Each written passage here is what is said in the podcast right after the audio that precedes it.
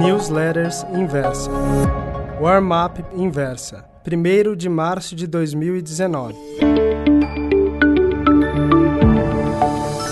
A ação ainda está barata?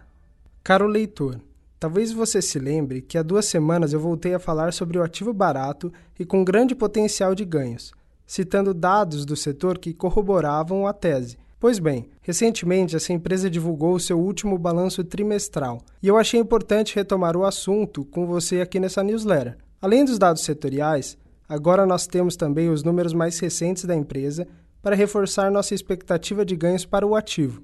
Mas antes de falar especificamente sobre o tema, quero lembrar que esta é apenas uma das nossas sugestões e que no momento de montar seus investimentos, a diversificação é sempre importante para potencializar os ganhos e minimizar as perdas.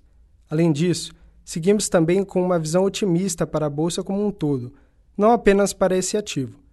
Isso significa que existem muitas opções que podem ser aproveitadas e que vamos abordar sempre que possível.